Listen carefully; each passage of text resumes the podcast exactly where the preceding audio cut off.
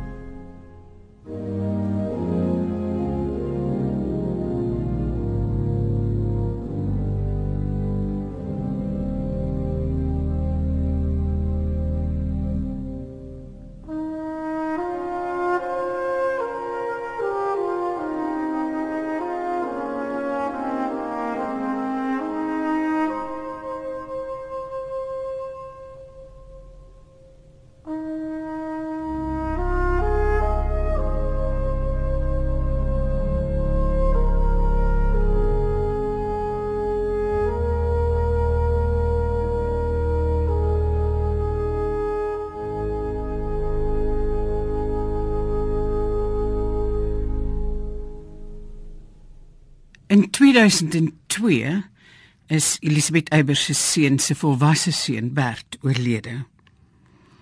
Sy skryf vir hom 'n kwatryn wat sy noem vir Bert en waarin daar 'n versigtiging na die dood by haar voorkom.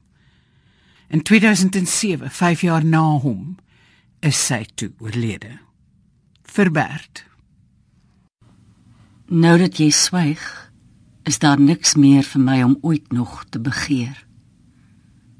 Buiten die tydstip waarop ek dieselfde stilte mag betrek. Daniel Lichu het ook oor die dood geskryf. Kom ons luister na sy vers. Voetsaam. Saam met ons, jy, my broer en ek, suidweste voet verken, hek na hek. Maar nou gaan jy ongestewel dood. Betree die land wat elk alleen ontdek. Nog een van die aangrypende verse wat ek gekry het vir die dood of oor die dood is geskryf deur E.L. de Villiers na sy vader se afsterwe. Hy noem die vers nagedagtenis. Pa, jy het min gepraat. Ek sien jou met jou hoopie boeke eenkant op die stoep. Opkyk of jy verskoning maak dat jy daar sit. In die wit bed met die traliewerk, verpleegsters het die groen gordyne rondom versigtig toegetrek. Het jy stil borrels bloed lê blaas terwyl jou oë hul skaam oor die vlek wat op die kussing groter word. Die ou wond binne het weer oopgegaan.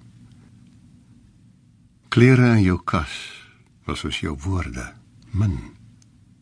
Twee baadjies, kerkmanel bankboek met R83.30. Halwe pakkie pepermint, 'n winterjas en flennybroek. 'n Notaboekie. Eldevier, gekoop Berlyn Kersfees 1936. Hebreërs 2 verse 13 en 14 sê jy het 'n vaderland gesoek. Petra Müller het sekerlik een van die grootste, beste ehm um, treffendste bundels in Afrikaans gepubliseer na haar man se afsterwe. Die bundel se titel is Die aandag van jou oë en Johnny Combrink gaan vir ons Jesus bly met myne vrede lees. Dit is Sondagoggend. Jy staan op, nie waar nie? Maar jy luister nie na die koraal nie. Jy haat nie meer die Adidas wat tussendeur skree uit die den nie. Die koffiemeel skop nie meer die dag aan die gang nie. Jy wen geen een van die oorlosies tydsaam op nie. Jy gooi nie meer jou been oor die motorfiets nie. Die straat wag onvolledig op die vuil geraas. Iets blinds in die bloosende uur gesoek en gevind in die onbewoonde kamer 'n flenter beskrewe papier. In die borsel onskadelike hare. In die pot steeds rasende rose. Maar die mooiste nog die seremoniële baadjies aan hangers. 'n optog van gebeurtenisse nou nêrens heen op pad nie. Weer kondig die koraal hom aan.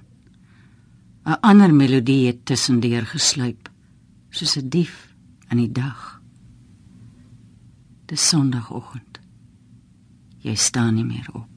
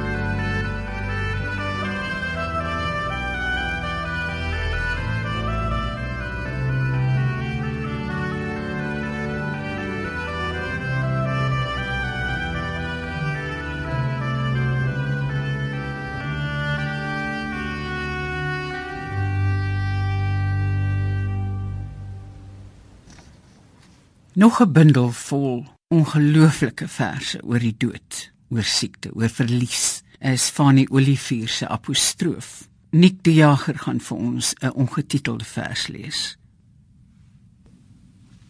Hoeveel engele wag op die naaldse punt om jou te help om die weg te vind. Weg van 'n waarheid, terug na die droom uit die woestyn en weg na die strome waar rus is. Soepel spiere wat strek waar jou lyf weer vol is en vir my ook plek het. Waar die ganse landskap bot en bloei van woorde, sinne pioniersgras groei. O koel, koel sagte waters van die spuit. Fluit, fluit, hou asem op jou storie is uit. En dan lees Nik en God as hy bestaan.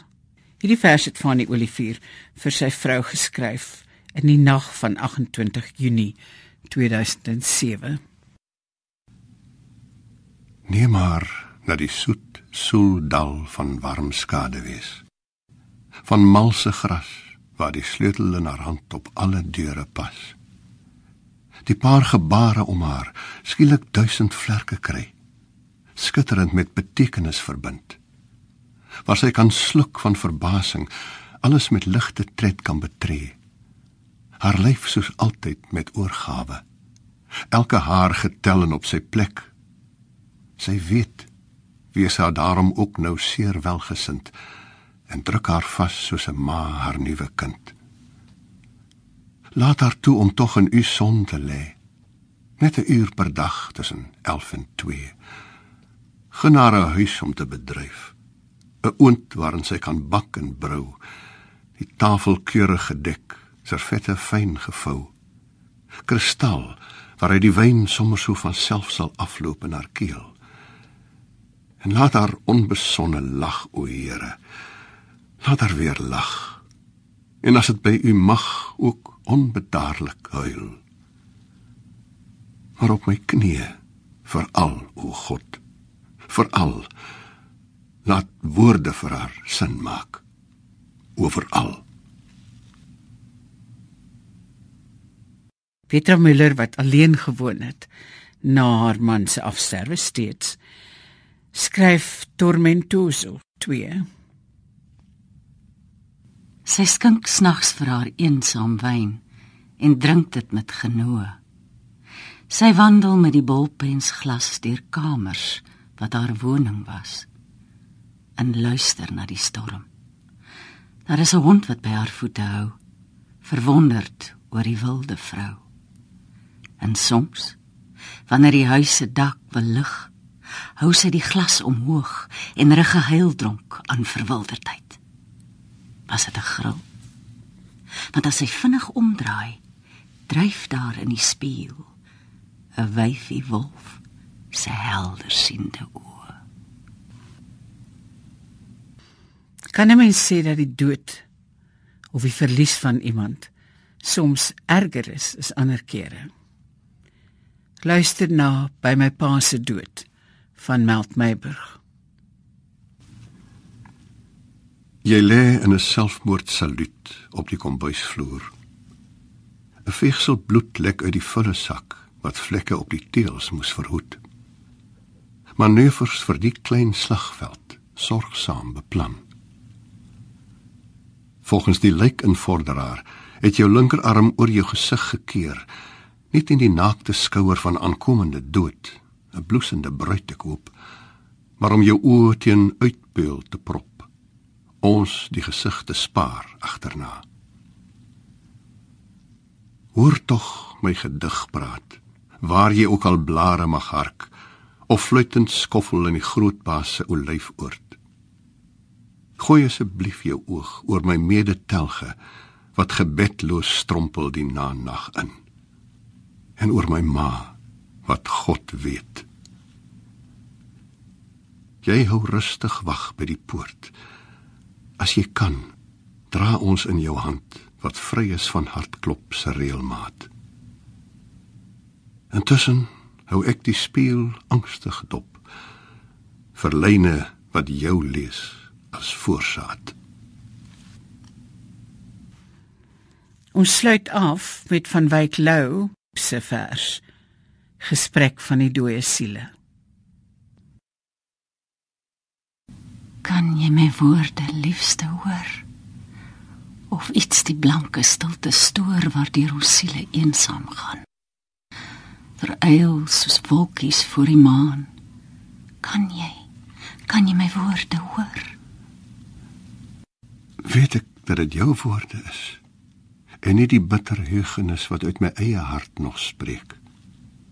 Weet ek dat wat die vlak hier breek die rimpeling van jou woorde is uit hierdie diepste eensaamheid verlang ek nog na sekerheid dat al ons liefde nie verwaai so stoffies wat die winde saai uit in die sterre eensaamheid hier in een ongebroke glans is my eenselwigheid verskaans. En alle bron van fluistering wel uit die diepste en laaste kring van eie waterheldere glans. O oh wink deur hierdie droefenis waarin my siel verwilder is. Oor alle afgrond wat ons skei 'n teken dat daar iets nog bly tot smettelose gedagtenis tot alle eindes uitgestraal waar vreemde laaste sterre dwaal is elke god so uitgestort dat hier geen smart tot teken word waar elk deur alle dinge straal Ek sal die vlamme grens oorskry wat my nou van jou wese skei. Deur alle duister sal ek tas tot ek jou bloed warm voel en vas en indrink soos 'n drank in my. 'n Vreemde vlam van woorde klim, 'n verre bewing bo die kim van hierdie blanke stil bestaan waar ek my groote godsweg gaan verlore tussen lig en kim